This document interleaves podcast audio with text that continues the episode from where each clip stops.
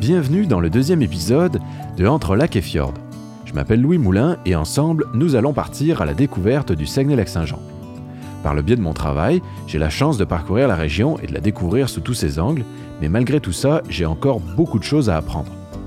Sur l'initiative de Place aux Jeunes Saguenay-Lac-Saint-Jean, je suis allé à la rencontre de ceux qui, tout comme moi, ont choisi de s'installer ici, mais aussi de ceux qui y habitent depuis toujours. Place aux Jeunes en région, c'est un organisme qui accompagne les 18-35 ans, diplômés ou qualifiés, à s'établir et à travailler en région. L'un des services proposés est l'organisation de séjours exploratoires sur place. Mais avec ces balados, c'est nous qui t'amenons le Saguenay-Lac-Saint-Jean jusque chez toi pour peut-être te donner envie de venir vivre en région. Aujourd'hui, nous nous intéresserons plus particulièrement à l'agroalimentaire et les produits du terroir. Pour en apprendre davantage sur les producteurs d'ici, j'ai parcouru la région, accompagné de Charles Maxime, mon preneur de son, et nous sommes allés directement à la rencontre de ceux qui définissent notre identité culinaire. Pour notre premier arrêt, on est allé à Albanel rencontrer Émilie Gaudreau des Délices du Lac Saint-Jean. Ça fait maintenant plus de 15 ans que Émilie produit et transforme le bleuet sauvage 100% québécois.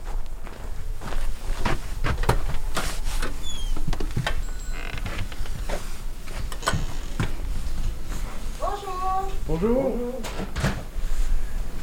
Mais Émilie, ma collègue, est sur la route. S'en Ok, oui, ben oui, Je l'ai appelée justement. Je on lui ai dit est- là, oublie pas, deux heures et demie, pas ici.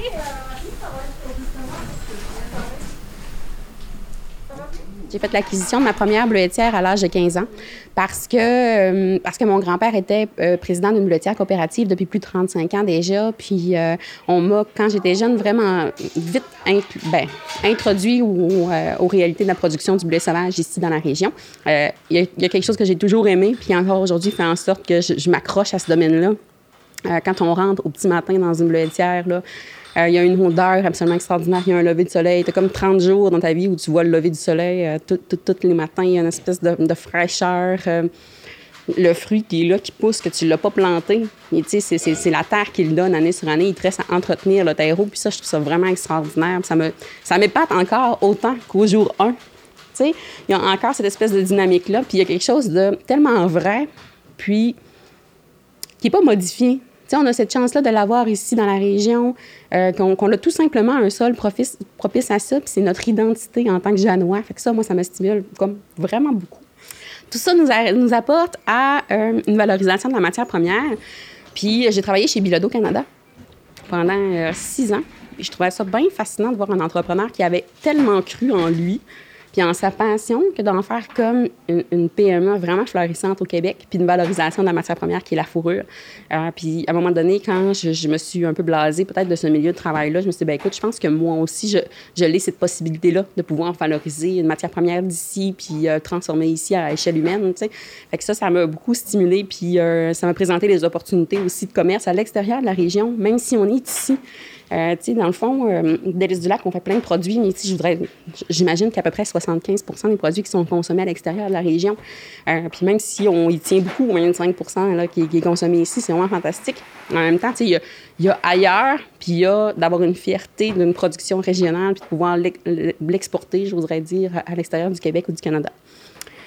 Fait c'est comme ça qu'on s'est développé un peu. Puis euh, moi, c'est vraiment une question de hasard. En fait, j'ai rencontré euh, les anciens propriétaires de Délices du Lac dans un kiosque de fin de semaine. Puis euh, eux, ils étaient dans... C'était un projet de pré-retraite. Euh, fait qu'ils ont fait euh, ça pendant... euh, de 1999 à euh, 2013. Ils, ont transformé le blé sauvage. Il y avait vraiment des produits de qualité supérieure. Il n'y avait rien de similaire qui se faisait déjà dans la région. Puis eux, ils l'avaient fait pour principalement les marchés à l'extérieur de la région. Donc, c'est une entreprise qui n'était pas beaucoup connue ici à Dolbeau-Mistassini ou Albanel ou dans les alentours. Euh, puis c'était une réalité d'orgueil. En fait, tout simplement, eux, ils se promenaient beaucoup dans les places touristiques, puis ils voyaient que le bleuet sauvage était souvent transformé en bourse. Puis ils étaient bien déçus de ça. Ces deux personnes qui sortent du milieu de, de l'enseignement, qui n'ont pas nécessairement les connaissances au niveau de la transformation des aliments, mais qui se sont bien entourés pour, développer une gamme de produits qui est vraiment intéressante sur les marchés. Fait que c'était un produit qui était plus dédié touristique, mettons. Puis euh, quand que, en tout cas, de fil en aiguille, un ou deux ans s'est passé, puis euh, on, a, on a su que l'entreprise elle était à vendre, on est allé rencontrer. Euh, J'y croyais beaucoup, mais je pense que si ma sœur et ma mère n'auraient pas embarqué avec moi, j'aurais pas eu la confiance pour développer le projet. Parce que Parce que si vous aviez entendu les commentaires à ce moment-là, de OK, fait que tu vas faire de la confiture de bleuet sur la rue principale à Albanais. ouais. Sais, moi, j'étais vraiment super énergique. Je trouvais ça extraordinaire. Puis dans ma tête, ça ne pouvait pas, pas marcher. Vraiment le profil type d'un entrepreneur là, qui a des grosses lunettes roses. J'ai complètement ça. Justement, comment ça se passe quand euh, on est un jeune entrepreneur au Saguenay ou au Lac-Saint-Jean, puis qu'on a envie d'un coup transformer des produits qui jusqu'à présent étaient plus ou moins transformé ou pas beaucoup transformé mhm. ici? Comment, comment ça s'est passé? Puis comment est-ce que tu as reçu de l'aide là-dedans? Est-ce que tu as été, tu, nous as quand même dit que tu avais été euh, encouragé par la population ici puis que tout le monde t'avait euh, soutenu là-dedans. Mais comment ça s'est passé un peu cette, cette transition là-dedans? Est-ce que ça a été facile? J'ai tendance à toujours trouver que les choses sont faciles, mais dans le fond, je travaille énormément. Euh, est-ce que ça s'est bien passé? Ben oui, ça s'est bien passé parce que ça, se passe à la façon où aujourd'hui on peut dire qu'on est une entreprise profitable euh, qui embauche euh, six personnes, qui fait des collaborations avec des entreprises du Saguenay pour de la transformation de 100 000 unités de tarte par année. On, tripe, on réinvestit dans notre milieu. Je dirais les trois premières années de Délice, on, on, se promenait d'entrepreneur en entrepreneur, d'entreprise en entreprise dans la région pour voir ce qui se faisait de grand ça nous a vraiment donné un, coup de main. Je pense qu'on était une relève dynamique aussi à présenter dans l'agroalimentaire. Fait que les gens avaient le goût de, nous entraîner vers une sorte de, success story. Mettons, disons ça ici. Je dis pas que c'est une réussite aujourd'hui, Délice. Je dis juste qu'on est en voie d'obtenir, tu sais, ce, à quoi on, aspire. Puis, puis avec le temps, ben, il y a notre vision d'entrepreneur qui évolue puis qui change. Tu je te dirais franchement, la Émilie, du début, elle rêvait à une grosse usine, puis euh, ben, des produits transformés, exportés partout, tout ça. Puis... Euh, on y arrive bien à l'échelle humaine comme on est là. Puis euh, oui, on veut s'améliorer, oui, on veut grandir notre surface plancher parce que ça fait plus de sens, oui, on veut, on veut se développer davantage. Mais je suis pas prête à dire qu'avec le temps, je vais encore rêver à ce que je rêvais initialement dans, la grosse industrie, tu sais, parce que mes valeurs d'entrepreneur ont changé, parce qu'on a fait une politique en développement durable en 2017, on a sauté à pieds joints dans cette réalité-là. Aujourd'hui, c'est en, en, 2021, puis c'est comme ceux qui y sont pas, faut le faire, là. Puis en tout cas, les entreprises commencent à prendre des virages. Ben, nous autres, en 2017, on était là. On faisait ça. Puis ça a occasionné chez moi un profil d'entrepreneur qui est, qui est exactement finalement ce que j'aspirais à être depuis longtemps. Tu sais, la petite fille qui tripe au champ, puis qui voit un mouvement collaboratif, puis euh, qui, s'émerveille d'une banalité, d'une simplicité comme, ben, y a pas, on plante rien, là. Le bleuet, si tu l'entretiens bien, le terreau, ben, il va revenir année en année. je trouve ça bien génial. Fait que, tu sais, dans le fond, à vouloir conquérir quelque chose d'absolument extraordinaire, je me suis rendu compte que ben, c'était notre façon de faire qui était la plus qui nous qui rapporte plus de satisfaction, d'accomplissement, tu sais, puis tout ça. C'est quoi pour toi l'importance de pouvoir transformer ces produits ici? J'imagine que ça doit participer un peu à la fierté locale. Tous les produits que j'ai découverts en arrivant ici, moi, ça fait cinq ans que je suis installé là et, et ça fait cinq ans qu'à chaque mois, je découvre des nouveaux producteurs locaux puis des nouvelles des nouvelles perles, des produits qui mhm. sont super bons. Puis euh, de plus en plus, j'ai cette fierté à chaque fois que je vais à l'extérieur de dire ça, ça vient de chez nous. Ça, ça vient de. je connais la personne qui. J'ai déjà rencontré la personne qui les a fait, ça mhm. aussi. Et tu sais, comment est-ce que, ce que toi, tu vis tout ça, là, cette fierté-là? Puis à, à, quel point est-ce que justement tu considères ça comme, comme quelque chose d'important? Bien, je pense que ça est, sans l'effet de mode d'aujourd'hui qu'on connaît des produits locaux, ça a toujours une réalité, une réalité pour, pour moi. Si je vous ramène au début, au début de l'histoire, ce que je vous disais, bien, écoute, le bleuet sauvage, il vient d'ici, puis il n'est pas transformé ici. Tu sais, moi, j'avais cette préoccupation-là. En même temps, si on se ramène à ces années-là, la plus grande fierté, c'était d'exporter. Tu sais, on était vraiment, vraiment fiers des entreprises qui exportaient à l'extérieur du Québec. Il y une grosse notoriété qui venait avec ça, là, vraiment. Euh, puis c'est correct parce que c'est vrai qu'il y a une gymnastique une acrobatie à pouvoir le faire. La plus grande fierté que j'ai de vouloir transformer le blé sauvage d'ici, ici, là, maintenant, ben, c'est de conserver avec notre politique en développement durable. C'est, de transformer euh, un produit juste à côté de sa, matière première, de faire. Tu sais, on est six à travailler, ben on est six à à bénéficier de la transformation de ce, produit-là aussi. Euh, je trouve ça cool là, que Marie-Michel puisse euh, travailler genre ici, puis qu'au bout de la rue, c'est sa maison, puis que ses enfants ils peuvent venir en dînant. Puis c'est un peu la même réalité quand je pense à mon fils, à moi, qui va juste croiser la rue. Puis tu sais, on a un rayonnement dans l'ensemble du Québec, puis on l'a eu, tu sais, on l'a exporté par le, passé, mais quand on, on s'en va à l'extérieur de la région, puis qu'on passe dans une boutique, puis qu'on voit nos produits, bien, il y a tout le temps cette espèce de sentiment-là. Puis, le jour où tu passes en boutique quelque part, en supermarché, mettons chez Avril, tu vois un client prendre ton produit puis l'amener à la caisse, c'est comme, c'est comme si tu peux pas imaginer Pourtant, on le sait, là, on en vend, puis il fait des repeats, fait clairement, il en vend. mais le jour où tu vois ça, c'est comme tu vois le consommateur qui a choisi puis qui comprend ta réalité d'affaires, qui fait ce choix-là, parce que le consommateur a un immense choix. Au final, on a bien beau avoir tous les meilleurs produits du monde. S'il n'y a personne qui croit à notre histoire, s'il n'y a personne qui croit au fait que c'est le meilleur produit à l'intérieur, puis qu'on on, fait attention pour ne pas mettre d'agent de conservation parce que justement, c'est nocif. Que, quand tout le monde croit à tes convictions, tes convictions là, puis qu'ils font ce choix-là commercial, ben, c'est ce qui vient renchérir un peu cette espèce de, fierté-là, puis de, Comment je pourrais dire? C'est comme s'ils embarquaient dans ton train au complet. Ils, choisissent la même destination que toi. Ils, décident de, faire rayonner des produits d'ici, puis euh, de faire vivre des gens d'ici dans, leur réalité, puis dans un mode de vie ultra sain.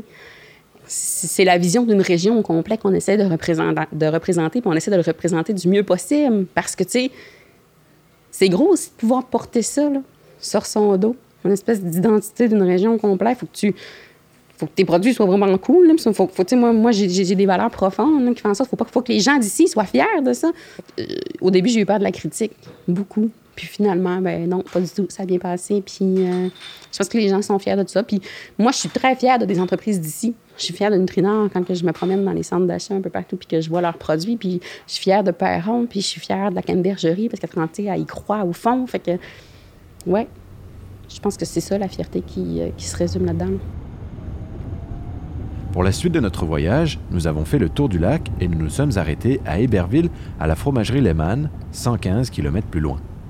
Originaire de Suisse, la famille Lehmann a décidé de venir s'installer au Québec dans les années 80 pour y développer une ferme laitière.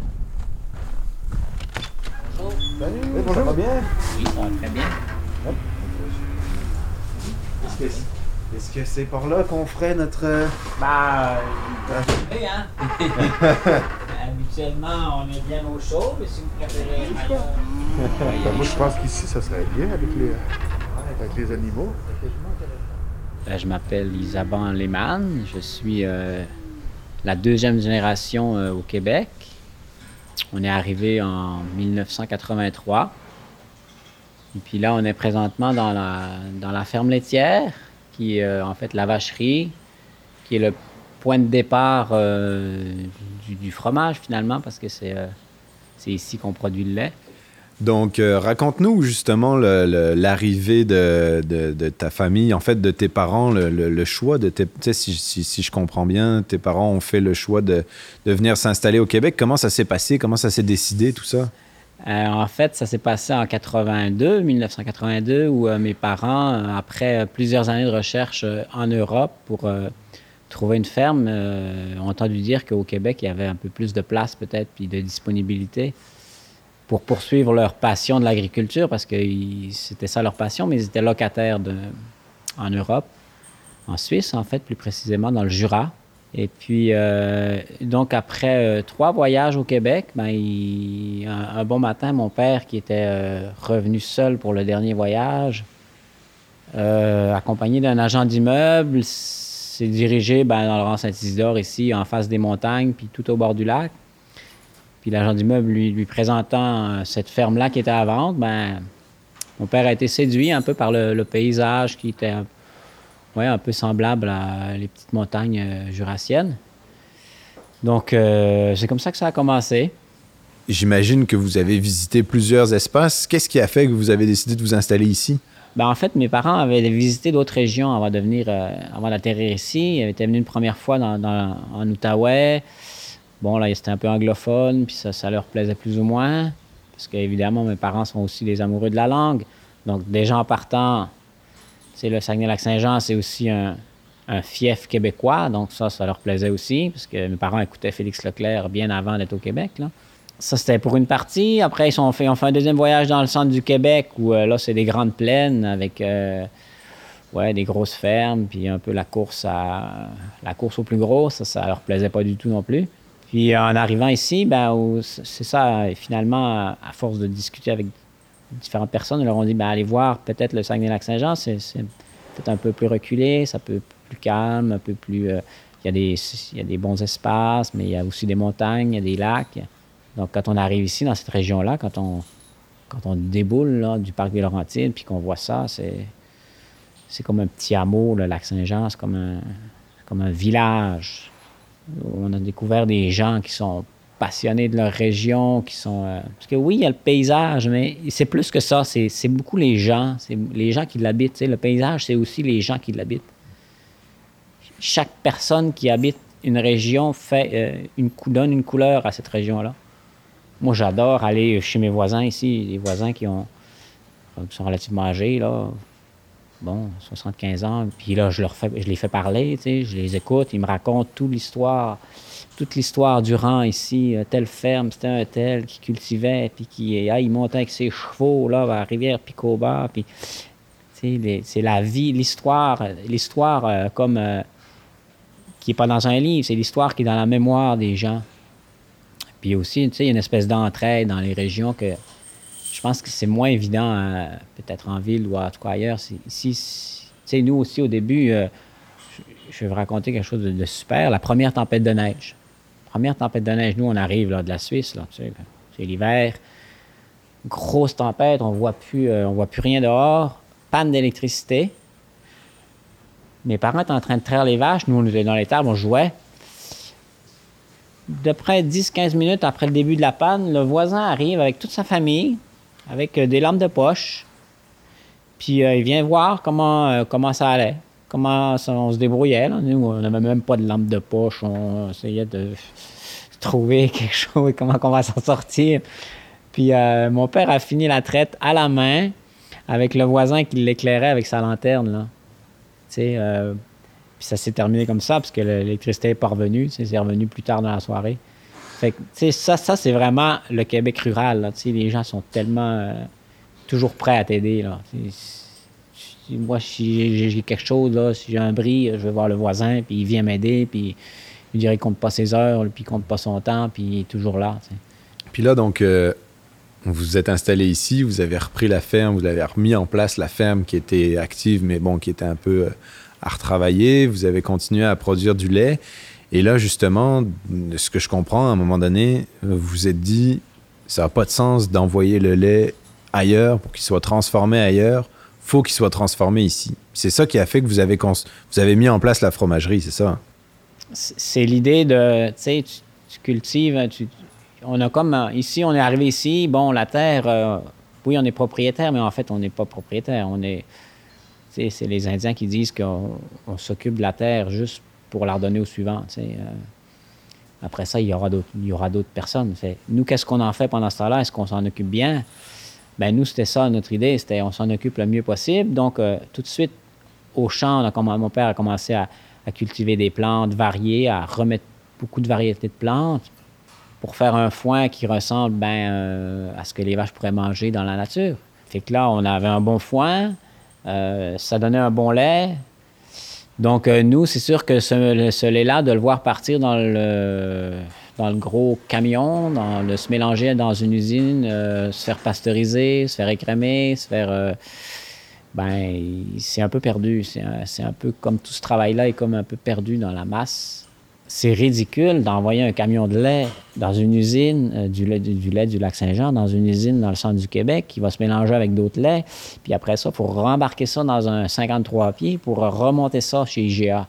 Fait que c'est ça que c'est sûr ce qui est merveilleux, c'est que maintenant nos efforts, ben euh, les gens, ils, nous chaque fois qu'on a un client qui nous dit, hey, j'ai mangé de votre fromage hier, il était vraiment bon, ben je veux dire, c'est encourageant là.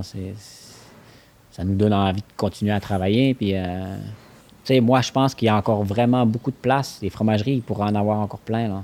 C'est ça que tu disais aussi, c'est qu'il y a aussi une réponse de la part des, des, gens d'ici, c'est-à-dire que les gens aiment ces produits-là, puis ils les achètent, les consomment, puis en sont fiers. Ça, ça participe un peu, tiens là, on, est allé rencontrer Émilie Gaudreau, des Délices du Lac. Euh, ben, ça fait partie de, en ayant des entreprises comme ça locales, ça participe aussi à, au développement d'une culture culinaire aussi d'ici, puis euh, dont les gens sont fiers après, quand ils s'en vont à l'extérieur de la région. Je pense qu'il y en a beaucoup qui seraient d'accord pour dire qu'ils sont fiers d'amener un Kenogami à, à l'extérieur de la région, puis leur dire ça, c'est un fromage de chez nous, puis hey, euh, goûte-le, tu vas voir, là, c'est autre chose. Là. Ouais. Puis ça, on a, ben nous, on a quand même été surpris parce que, comme je le disais, on, est des, on est quand même des étrangers à la base. On est des immigrants, on est. Mais les gens, ils nous considèrent vraiment comme les gens de la place, je veux dire, les gens d'Héberville, ils sont de la famille à l'extérieur du, lac Saint-Jean, ils viennent chercher du fromage, puis ça, c'est du fromage d'Héberville, ça vient de chez nous. Fait nous, on est vraiment, on se sent vraiment inclus, ça, c'est incroyable quand même. Même, nous, euh, moi, ben, j'ai un peu perdu mon accent, mes parents, je veux dire, ça trompe pas, on le sait que c'est des Européens, là, si on leur parle.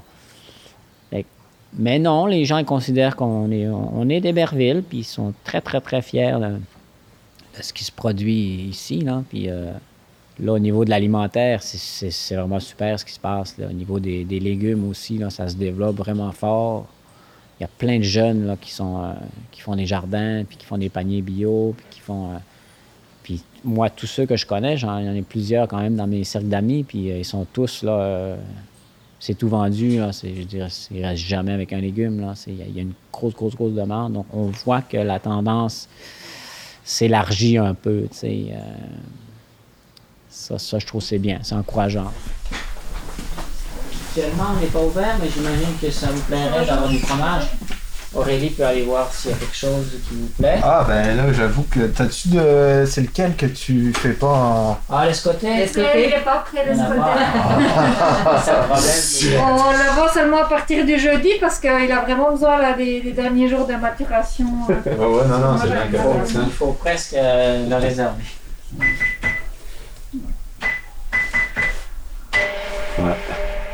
Pour comprendre un petit peu plus le dynamisme de la région dans le domaine agroalimentaire, nous sommes allés rencontrer Isabelle Rivard, qui est directrice du créneau d'excellence agroboréal.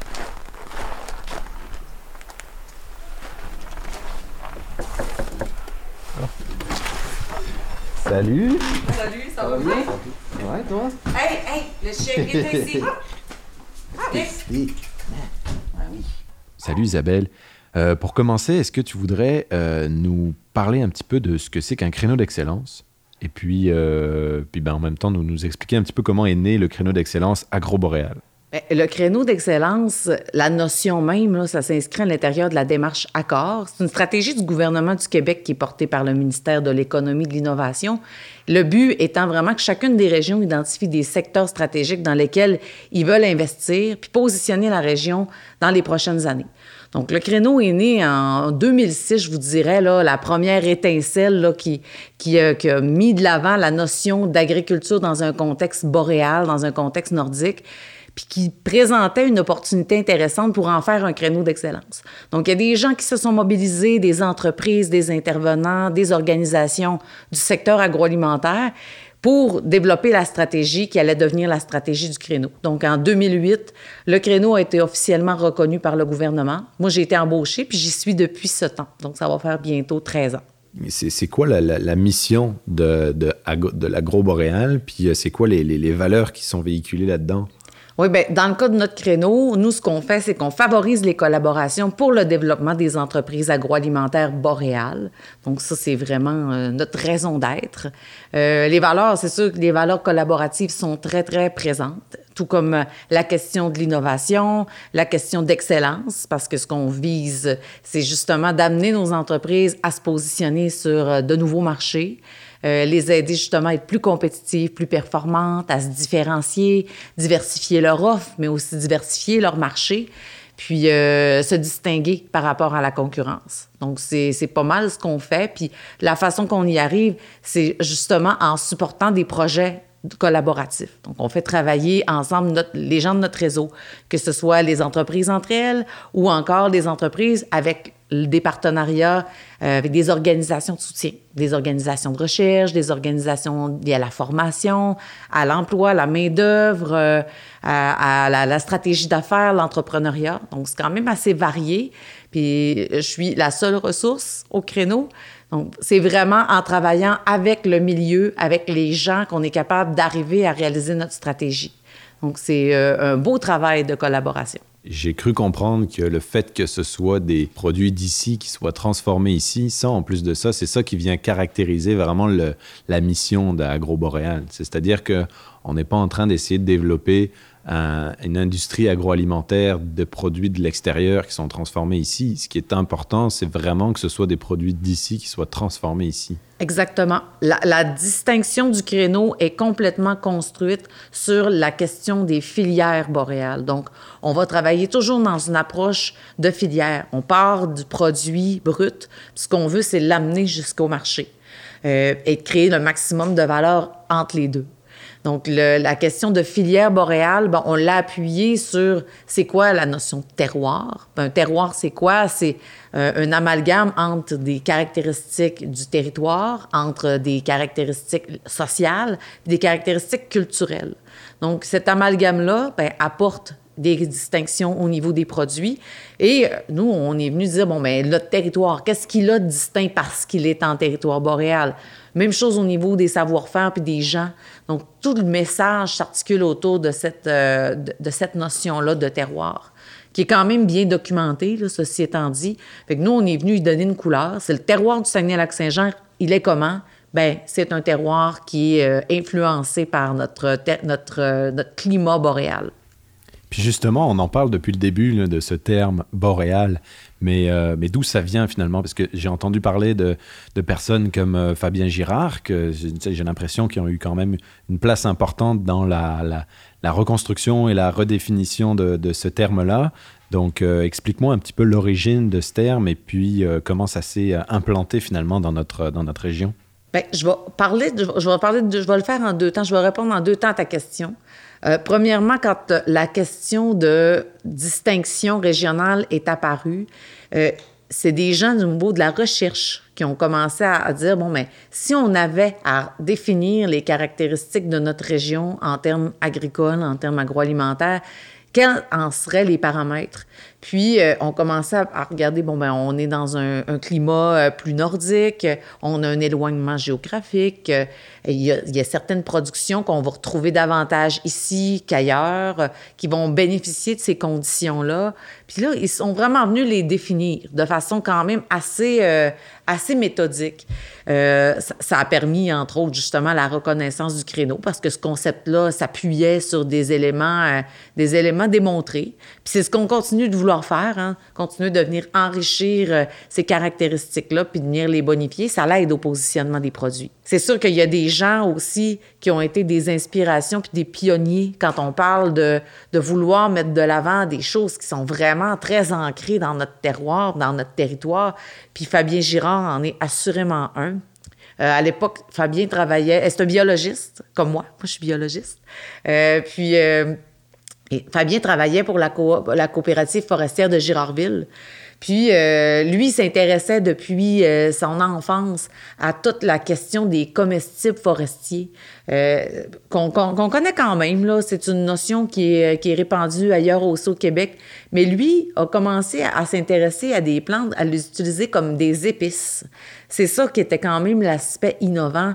Il se demandait, avec sa formation scientifique, comment les, les, les, composantes aromatiques qu'on retrouve à l'intérieur des plantes peuvent représenter des parallèles vis-à-vis de certaines épices qui représentent des mêmes profils aromatiques ou des profils aromatiques comparants pour venir les substituer avec des plantes issues de la cueillette de notre forêt boréale. Fait que comme ça, a commencé à explorer différentes plantes dont il avait la connaissance, à analyser leur profil aromatique, puis l'a démocratisé aussi leur utilisation à travers une gamme qui a été développée par la coop à l'époque. Ça s'appelait d'Origina, donc des, épices euh, sauvages, des épices boréales. Qu'on voyait, par exemple, le poivre des dunes, le nard d'épinède, la, la, la fleur de mélilo, qui appelait la fleur à miel. Donc, c'était toute cette gamme-là qui avait été développée par Fabien.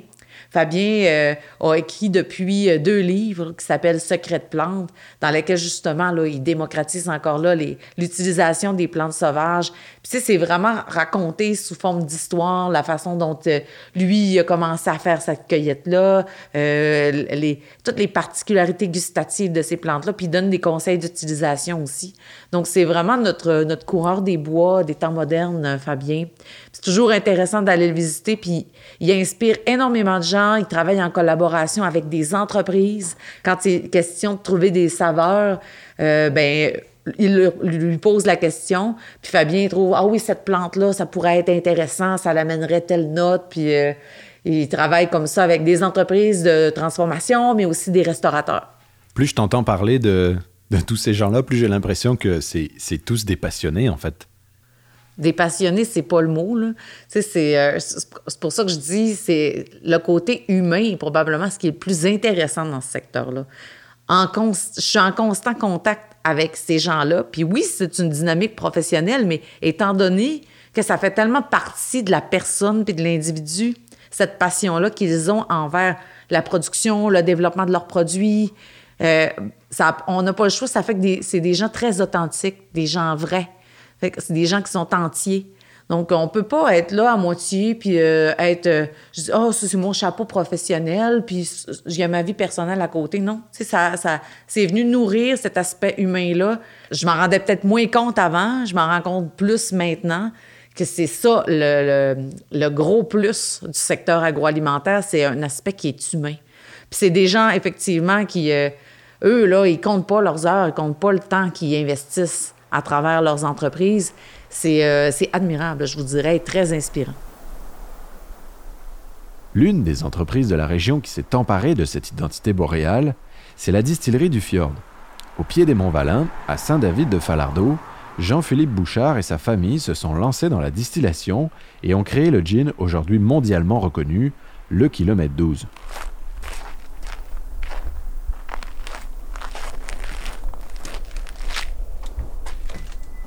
Salut Jean-Philippe. Salut, salut! Comment ça va? Ça va bien, vous autres? Ça va bien. Alors euh, Jean-Philippe, euh, peut-être que pour commencer, tu pourrais peut-être nous rappeler un petit peu ce que c'est que l'histoire de la distillerie du Fjord, comment c'est né. tu sais, euh, bon, moi, je vous, je vous connais quand même un petit peu, puis euh, je sais que c'est une histoire de famille. Fait qu'est-ce que tu voudrais nous, nous rappeler un petit peu tout ça? Oui, la distillerie du Fjord, euh, donc projet familial, euh, comme tu mentionnes, effectivement. Donc, euh, j'ai la chance de, de partager ce projet-là avec mon grand frère euh, Benoît, mon père Serge. Donc, euh, on a eu l'idée euh, un peu, euh, un peu folle de se lancer dans l'univers de la fabrication des, spiritueux. Donc, on a démarré l'entreprise en 2016 à Saint-David de Falardeau.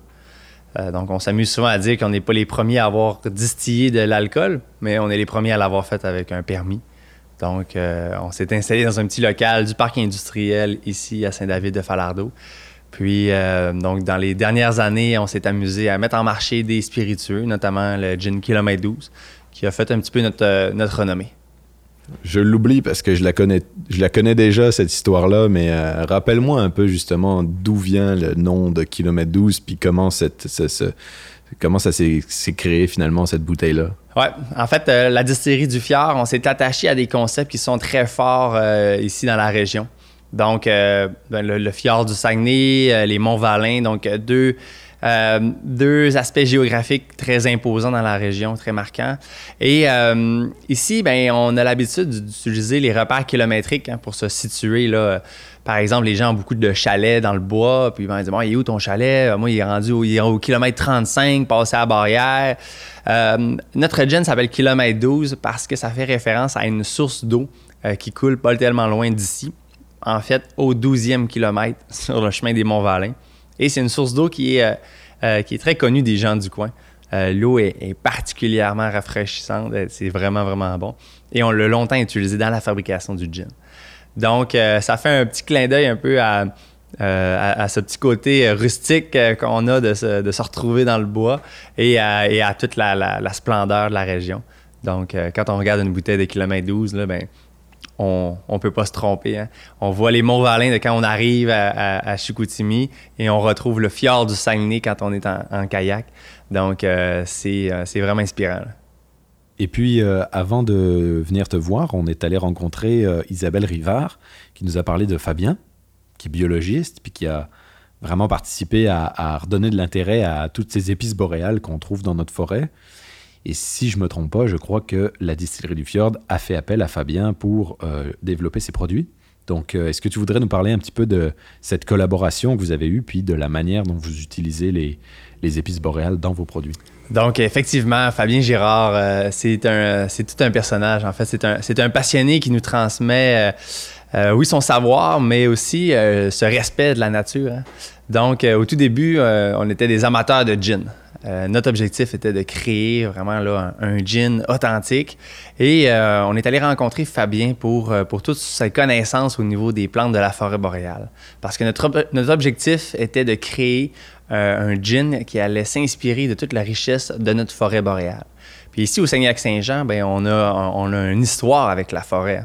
Donc aujourd'hui, on l'amène d'un point de vue différent où c'est les épices, c'est les aromates qu'on va retrouver en forêt qu'on met en valeur. Donc, euh, dès les débuts du projet, on a rencontré Fabien, on lui a parlé de notre projet de faire un, gin et il nous a proposé une grande variété d'aromates et il nous a dit amusez-vous là-dedans, vous allez certainement trouver les, arômes euh, que vous souhaitez pour faire votre, euh, gin. Aujourd'hui, Fabien, c'est devenu un, ami, c'est quelqu'un à qui on se réfère souvent pour, tout ce qui est les notions de la forêt boréale. Et ça l'a teinté l'ensemble de notre entreprise parce que c'est notre philosophie euh, de mettre en valeur toute cette richesse-là de chez nous. Mais alors, c'est quoi ces épices finalement? Parle-moi un peu des, différences avec. euh, tu sais, C'est quoi qu'on retrouve ici dans la forêt? Puis, euh, c'est quoi les caractéristiques de ces épices-là? Donc, euh, ici, dans la forêt boréale, il y a une variété impressionnante d'aromates. Et euh, on y pense pas souvent, hein, parce qu'on est euh, à tous les jours, on est dedans. Puis, à partir du moment où on commence à, s'y intéresser et à regarder la forêt d'un œil différent, ben, on se rend compte qu'on peut aller chercher des, saveurs vraiment impressionnantes. Puis, qu'est-ce qu'on a fait avec notre gin? C'est qu'on a remplacé les ingrédients traditionnels de ce qu'on connaît, les London Dry Gin. Donc, les épices classiques du gin, on les a remplacées par des équivalents qu'on retrouve en forêt chez nous. Et euh, je donne un exemple très rapide qui illustre cette, euh, idée-là. Donc, dans les bleuetières, ici dans la région, il y a, euh, une mauvaise herbe, on l'appelle la Comptonie voyageuse. Et dans ce bourgeon de Comptonie voyageuse-là, on va retrouver des molécules aromatiques très, très similaires à de la cardamome, des clous de girofle, cannelle. Donc, donc, tous des aromates qu'on va trouver à l'extérieur, mais que finalement, quand on se rend compte, euh, ben, ça pousse comme des mauvaises herbes euh, à quelques kilomètres d'ici euh, de la distillerie seulement. Puis là, on se dit, OK, ça nous ouvre un éventail incroyable de saveurs parce qu'on va chercher des choses qu'on connaît dans des plantes qu'on ne connaît pas. Puis, ben, écoute, ça l'a donné, un- donné un résultat vraiment incroyable pour notre, notre gin. Puis, en fait, c'est, intéressant d'aller voir, de- de- d'explorer ce monde-là parce qu'on va chercher des, euh, des petites trouvailles finalement. Donc, les ingrédients du kilomètre 12, ben, euh, on parle de poivre des dunes, on parle de myrique baumier, on parle de pousses de sapin. Euh, donc, c'est des choses qui deviennent de plus en plus populaires parce que les gens s'y intéressent. Et, euh, et on va voir ces produits-là maintenant dans divers, dans divers produits agroalimentaires. Donc, euh, comment s'inspirer de la richesse locale pour faire vivre une expérience de plaisir? Ben, ça a été pas plus compliqué que ça. En tant qu'entreprise locale qui utilise des produits locaux, comment on se sent quand on fait partie de l'identité culinaire d'une région, puis qu'on on participe même à la création de cette identité-là, qui va euh, au-delà finalement du local, parce que avec la distillerie du Fjord, puis les produits que vous vendez, vous en vendez aussi bien au niveau local, mais aussi bien au niveau international. Donc vous faites rayonner aussi l'identité culinaire de la région en dehors de la région. Donc, pour nous, là, cet esprit euh, de, de- de- l'environnement de la forêt boréale, euh, de pouvoir contribuer à notre manière à la faire euh, reconnaître, de la mettre en valeur, pour nous, c'est un privilège. Ça fait pas tellement longtemps hein, qu'on parle de forêt boréale, de richesse de la forêt boréale. Et, et nous, c'est un concept que, dès le départ, on a intégré dans l'ensemble de notre, entreprise. Parce que euh, ici, au Saguenay-Lac-Saint-Jean, on a une typicité de climat, d'environnement et euh, euh, de l'utiliser en fait et de la mettre en, en valeur, ben c'est naturel pour nous autres. Puis on se rend compte que ben, les efforts de un, de tous et chacun, fait en sorte qu'on se crée une identité dans la région du Saguenay-Lac-Saint-Jean et ça nous permet de, de briller ailleurs euh, qu'ici. Donc, euh, au Saguenay-Lac-Saint-Jean, on est en plein cœur de la forêt boréale. Puis, ben, le Gin Kilomètre 12, c'est euh, cette forêt boréale-là qui est mise dans une, dans une bouteille de spiritueux. Donc, c'est vraiment un, un privilège, finalement, de porter un peu ce message-là. Et puis, euh, pour terminer, une question peut-être à laquelle j'ai déjà la réponse finalement, mais est-ce qu'il reste de la place pour des nouveaux projets? Ben, moi, je pense qu'il y a toujours de la place pour des bons produits. Puis, euh, ce que je me rends compte, c'est que plus on avance, plus on se rend compte que euh, la forêt nous réserve encore plusieurs surprises. Et, euh, et je suis certain que que dans les prochaines années, on va pouvoir créer des produits qui vont toujours respecter cette philosophie-là de richesse de la forêt boréale, avec l'objectif de faire triper les gens, de les amener, de les faire voyager. Donc, moi, je suis certain que tant et aussi longtemps que les gens de la, du Saguenay-Lac-Saint-Jean vont porter ce, ce message-là, ben, c'est toute une communauté qui va en voir derrière et ça va nous permettre de, de créer de la richesse chez nous. Donc, euh, certainement qu'on va avoir un mille et un projets qui s'en vient euh, dans les prochaines années. Ah ouais, ça sent bon. Ouais. Ici, là, c'est la, c'est la chambre des épices.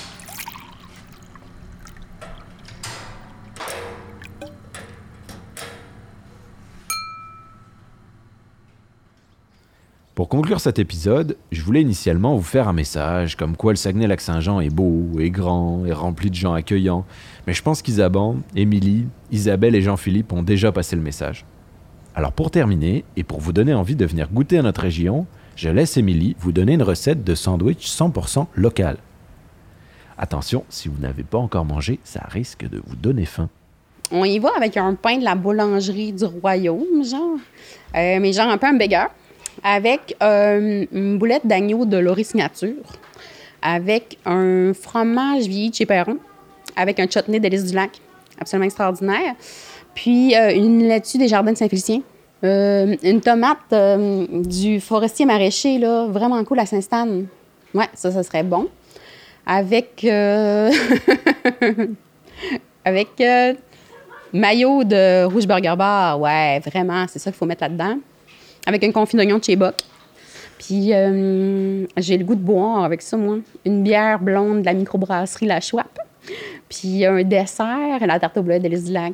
Mais pas la tarte au bleuet, en fait. La tarte au bleuet et framboise, ou bleuet et camerise de Délice du Lac, qui est une nouveauté à venir dans les prochaines semaines. Fait que je viens de vous faire un comme menu local, vraiment tripant. Puis euh, ouais, ça, ça ferait. Si cet épisode t'a donné envie de t'installer dans la région, je t'invite à aller visiter le site internet de Place aux Jeunes Saguenay-Lac-Saint-Jean où tu y retrouveras plein d'informations. Place aux Jeunes offre différents services qui peuvent t'aider à t'établir en région. La série Balado entre lac et fjord est une idée originale de Place aux Jeunes Saguenay-Lac-Saint-Jean et de Balado Boréal, produite grâce à la participation financière de Place aux Jeunes en région, du gouvernement du Québec, le Carrefour Jeunesse Emploi Lac-Saint-Jean-Est, le Carrefour Jeunesse Emploi Saguenay et Portes Ouvertes sur le lac. Merci aux agentes Place aux Jeunes du Saguenay-Lac-Saint-Jean pour leur aide précieuse à la recherche, à Charles-Maxime Lemay au son et à la conception sonore, Carl Gaudreau et Caroline Gagnon à la production. La scénarisation, réalisation et montage ont été faits par moi-même. Merci d'avoir été à l'écoute.